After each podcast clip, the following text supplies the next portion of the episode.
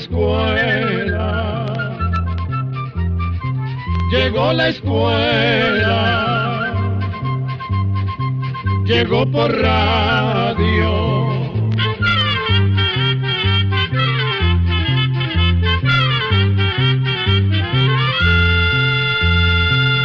Oigamos la respuesta. Es el programa que les trae a ustedes el Instituto Centroamericano de Extensión de la Cultura, ICQ. Una estimable oyente nos llamó por teléfono desde Escazú, Costa Rica, y nos dice lo siguiente. Hoy hablaron del derrame cerebral. Hace dos años me dio uno que me afectó pocas cosas y a un hijo hace un mes también le dio un derrame. Quisiera empaparme del tema y de los cuidados que hay que tener. Escuchemos la respuesta. Un derrame cerebral o accidente cerebrovascular se da cuando se produce un bloqueo en una vena o arteria y no llega sangre a alguna parte del cerebro. La sangre transporta el oxígeno y los nutrientes que el cerebro necesita para funcionar correctamente. Al no llegar sangre, en pocos minutos las células del cerebro empiezan a morir. Por lo general, el bloqueo se produce por un coágulo de sangre que impide el paso de la misma, pero a veces la obstrucción se da porque una arteria se vuelve demasiado estrecha, lo que impide que pase suficiente sangre. Este estrechamiento es el resultado de la acumulación de una mezcla de grasas, entre las cuales se encuentra el colesterol, que van formando como una costra en las paredes internas de las arterias. También un derrame cerebral se produce cuando una arteria o una vena se rompe y se derrama sangre en el cerebro.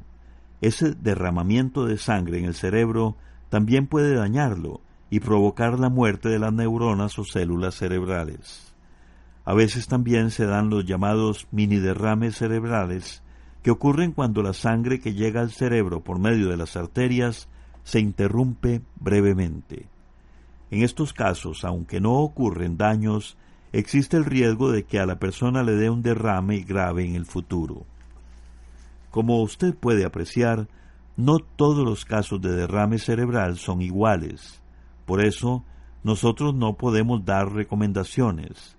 Las recomendaciones se las debe dar un médico después de haberle hecho un examen físico completo a la persona y un estudio detallado de cada caso.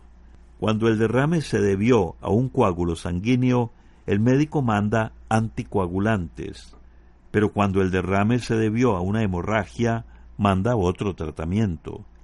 El médico también debe saber si la persona es hipertensa, es decir, si padece de presión alta, si es diabética, si tiene la sangre muy espesa o tiene problemas con la circulación de la sangre porque esos datos son necesarios para poder dar una recomendación adecuada al paciente.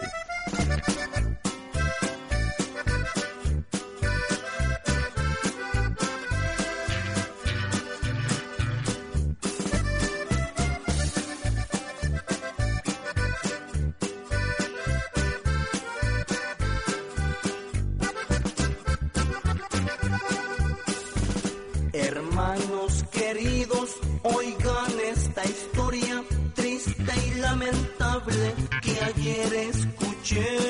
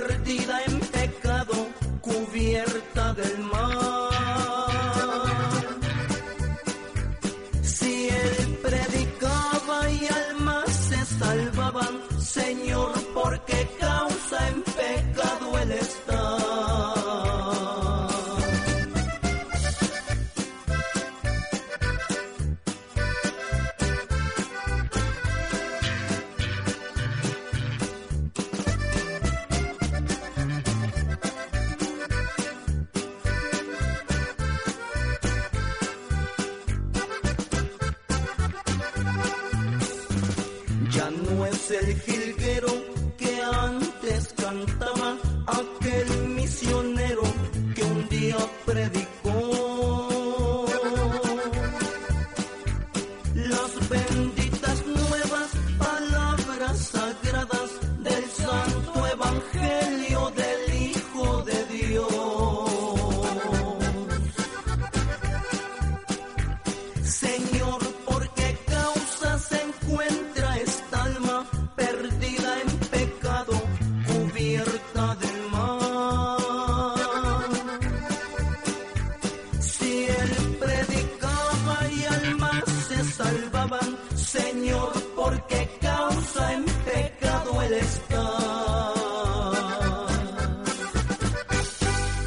¿Por qué las pajaritas odian a los pajaritos cuando uno los toca? Esta pregunta nos la hizo un estimable oyente, quien nos ha llamado por teléfono desde San José, Costa Rica. Oigamos la respuesta. Siempre se ha dicho que no hay que tocar a los pajaritos porque las mamás los rechazan. Esto posiblemente se dice para evitar que los niños molesten a los pajaritos pequeños que se encuentran dentro de los nidos, porque no es conveniente molestarlos. Sin embargo, algunos expertos dicen que la mayoría de los pájaros tienen muy mal olfato, a excepción de los buitres, y que por tener muy mal olfato, por lo general no van a detectar el olor de una persona si esta persona toca a los pajaritos.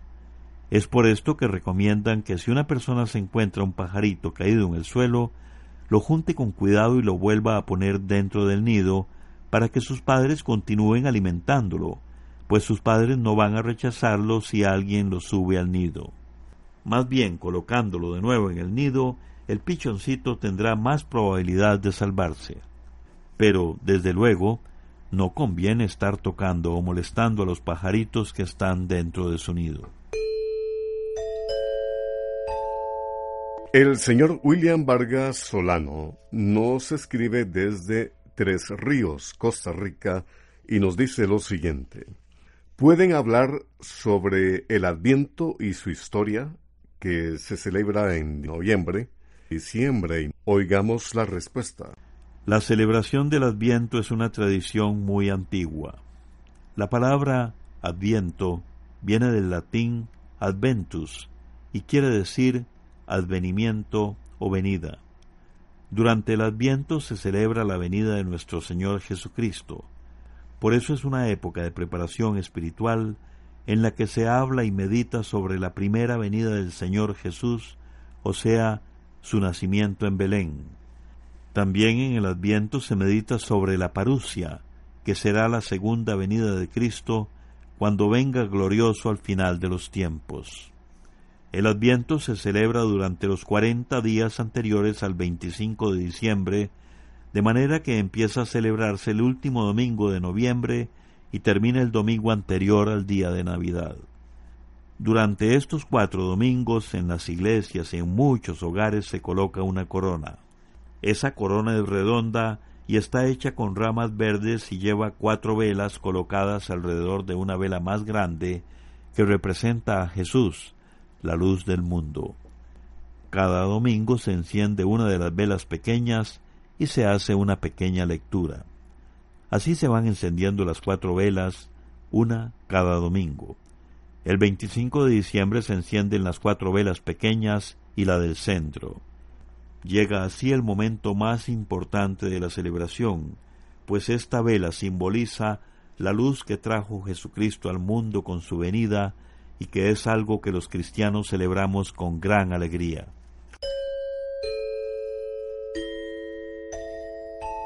Hola amigos de Licecú. Tengo una pregunta para ustedes. ¿Qué ha pasado con la sonda espacial Voyager que la NASA envió al espacio en la década de los setentas, cuyo fin era encontrar otras civilizaciones en el universo infinito? ¿Ya salió de nuestra galaxia la Vía Láctea? La pregunta nos la hace el señor José David López Jarquín. Él nos envió un correo electrónico desde Carazo, Nicaragua. Escuchemos la respuesta. En 1977, la NASA envió al espacio dos aparatos o naves sin tripulación, conocidos como Voyager 1 y Voyager 2. 38 años después, estos aparatos han recorrido millones de kilómetros y aún siguen mandando información a la Tierra. En un principio, el objetivo del Voyager 1 era que explorara las cercanías de los planetas Júpiter y Saturno. Gracias a esta misión, se obtuvieron las primeras fotografías detalladas de las lunas de esos planetas. Sin embargo, la misión se prolongó y actualmente el Voyager 1 ya se encuentra más allá de donde termina nuestro sistema solar, a unos 18 mil millones de kilómetros de la Tierra. Sigue explorando el espacio interestelar, es decir, el espacio que se encuentra entre dos estrellas. Vamos a contarle también que la misión original del Voyager 2 era explorar Urano y Neptuno, que son los planetas que se encuentran más alejados del Sol. Sin embargo, a pesar de que algunos instrumentos que llevaba esta nave ya no funcionan, continúa explorando los límites del sistema solar. Ambas sondas han sobrepasado el tiempo de vida útil que se les había calculado, y se espera que puedan seguir viajando y mandando información a la Tierra hasta por lo menos el año 2025.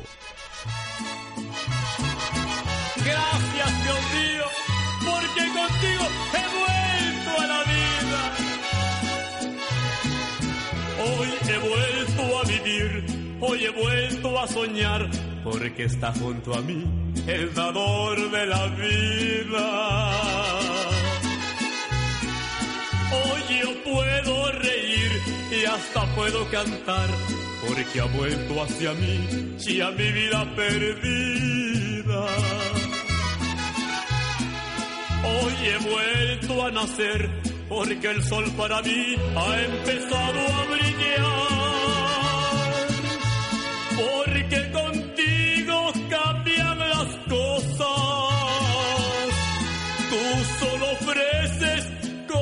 Cosas hermosas. Aparte de eso, sincero amor. Porque contigo cambian las cosas. Tú solo ofreces cosas hermosas. Aparte de eso, sincero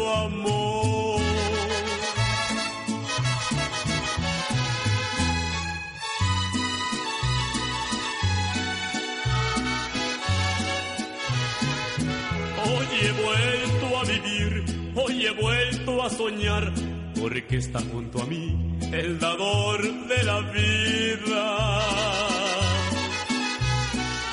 Hoy yo puedo reír y hasta puedo cantar, porque ha vuelto hacia mí y a mi vida perdida.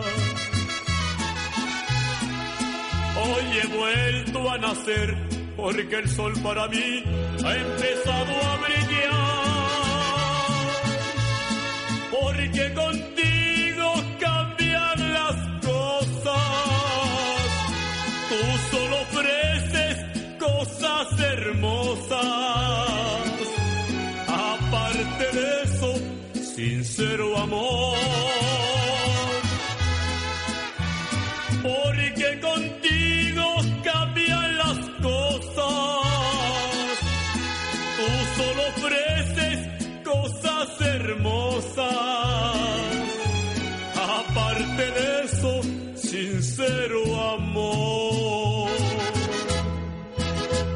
Un amigo oyente nos ha escrito desde Cartago, Costa Rica, y nos pregunta lo siguiente. ¿Qué comen las cucarachas y qué tipo de alimento? Oigamos la respuesta. Las cucarachas son animales que comen prácticamente de todo y son muy resistentes. Imagínese usted que las cucarachas han vivido en nuestro planeta desde hace 350 millones de años. Se han adaptado tan bien a los cambios que se han producido en la Tierra que han logrado sobrevivir desde entonces. Se conocen alrededor de 4.000 especies distintas de cucarachas, pero de todas estas, solo unas pocas especies se consideran plagas para el hombre, debido a que invaden las casas. Las cucarachas salen durante la noche para alimentarse y se comen cualquier alimento que encuentren. Por esto es necesario dejar la cocina muy limpia y la comida en recipientes cerrados.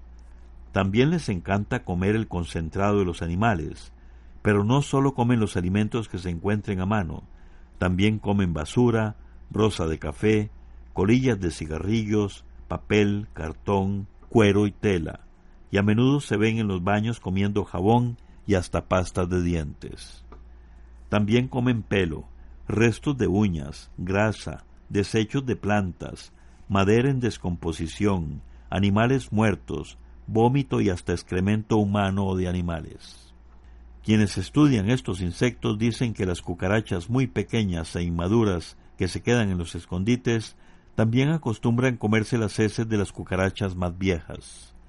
Como usted puede ver, una cucaracha no se muere de hambre fácilmente, y de ahí que cueste tanto eliminarla y realmente conviene hacerlo, ya que las cucarachas transmiten enfermedades.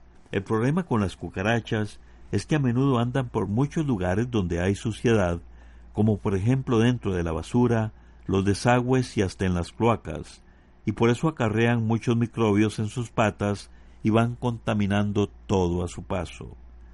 Algunas de las enfermedades que pueden transmitir son diarrea infantil, infecciones urinarias y en los intestinos, entre muchas otras. También se sabe que las heces de cucaracha, su saliva y otras partes de sus cuerpos pueden causar alergias y desencadenar ataques de asma, sobre todo en los niños. Quiero saber por qué las personas sufren mucho por amor y por qué las mujeres sufren más la consulta no la hace un estimable oyente que nos ha llamado por teléfono desde Talamanca, Costa Rica. Escuchemos la respuesta. El amor es el sentimiento más hermoso y sublime que tenemos. Es un sentimiento tan grande que llena toda nuestra vida de sueños, ilusiones, y nos da la esperanza de poder compartir las cosas buenas de la vida con alguien más y dar lo mejor de nosotros mismos por la persona amada. Las personas que han experimentado ese sentimiento y no son correspondidas, o las que han sufrido rupturas de relaciones o han tenido desilusiones, por lo general sufren y se entristecen. Esto les ocurre a hombres y mujeres por igual.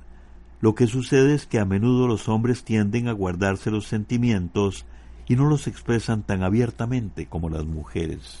Por eso, da la impresión de que las mujeres sufren más por amor, mas en realidad todos los seres humanos sufrimos por situaciones como estas.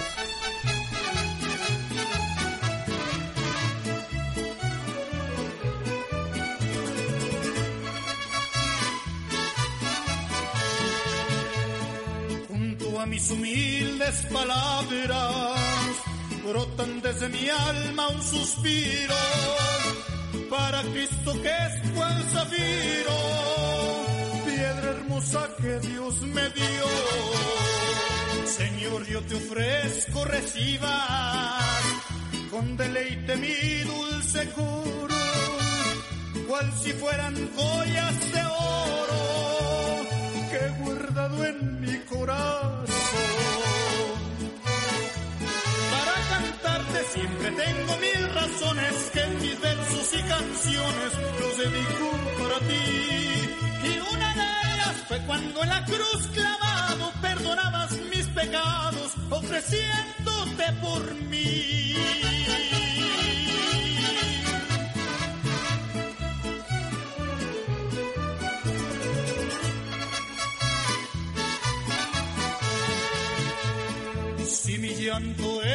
Perfume, que mi corazón sea tu casa, donde eternamente alabanza de mis labios Dios oirá. Yo me siento muy orgulloso y este gozo no lo resisto. Con mi voz yo alabo a Cristo y ese es gozo y una ilusión siempre tengo mil razones que mis versos y canciones los dedico para ti. Y una de ellas fue cuando en la cruz clavado perdonabas mis pecados ofreciéndote por mí. Desde Cartago, Costa Rica, un amigo oyente nos pregunta lo siguiente. Quiero saber si el gusano que a veces tiene el repollo es venenoso y si afecta la salud. Escuchemos la respuesta. Esos gusanos no son dañinos para la salud de las personas ni son venenosos, pues comen solo repollo. Por eso esos gusanos son conocidos como gusanos del repollo y son las larvas o crías de una mariposa nocturna de color blanco que pone sus huevecillos en esa verdura, en el repollo. Los que sí son venenosos son los insecticidas químicos que se usan para combatirlos, especialmente si no se usan en las cantidades y en las formas debidas. Por esa razón, hoy en día se están usando otros sistemas para combatir plagas como la del gusano del repollo. Por ejemplo, se están haciendo crías de unas avispitas muy pequeñitas que después se sueltan en los repollales. Estas avispitas ponen sus huevecillos en las larvas o gusanos de las mariposas y se logra que las mariposas no puedan reproducirse. De esta manera se logra irlas eliminando. También se están usando insecticidas que no se fabrican con sustancias químicas, sino que se preparan a base de microbios de las llamadas bacterias que eliminan esos insectos. Uno de estos insecticidas lo venden con el nombre de turicide. Programa C, Control 6. Ya está en circulación el libro Almanaque Escuela para Todos del año 2016. Aprovechelo para leer interesantes artículos, tales como ¿le gustaría saber quién era Oscar Arnulfo Romero? La Universidad de los Descalzos, la cruceta o el machete espadín, rayos y centellas, la fiebre de chikungunya, también leyendas de Centroamérica como El milagro de la jicaranda, Mato el manatí, Tata duende, así como artículos de cosas curiosas como insectos comestibles, la invención y desarrollo de la máquina de coser y cuáles son las condiciones de la atmósfera que causan el fenómeno del halo alrededor del Sol o de la Luna. También, por supuesto, los acostumbrados cuentos, curiosidades, consejos útiles y las recetas de cocina, entre muchas cosas más. Busque el libro Almanaque Escuela para Todos del año 2016, que ya está a la venta. Así llegamos a un programa más de Oigamos la Respuesta. Pero le esperamos mañana, si Dios quiere, aquí por esta su emisora y a la misma hora, mándenos sus preguntas al apartado 2948-1000 San José, Costa Rica. También nos puede llamar a los teléfonos 22 25 52 38 o 22 25 53 38 o mándenos un fax al 22 25 22 27. También le damos el correo electrónico icq.org. Celo de letreo icecu arroba icecu.org. Para nosotros sus preguntas son muy importantes y estamos para servirle. También puede dirigir su pregunta a esta emisora que ellos amablemente nos la harán llegar. Muy importante, dele su nombre completo, dirección bien exacta, ah, y el lugar donde escuche el programa. Recuerde que comprender lo comprensible es un derecho humano. Que Dios le bendiga.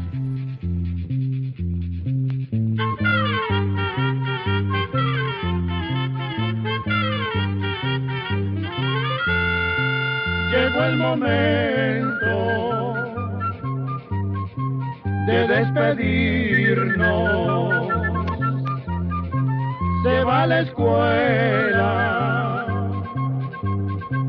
se va cantando.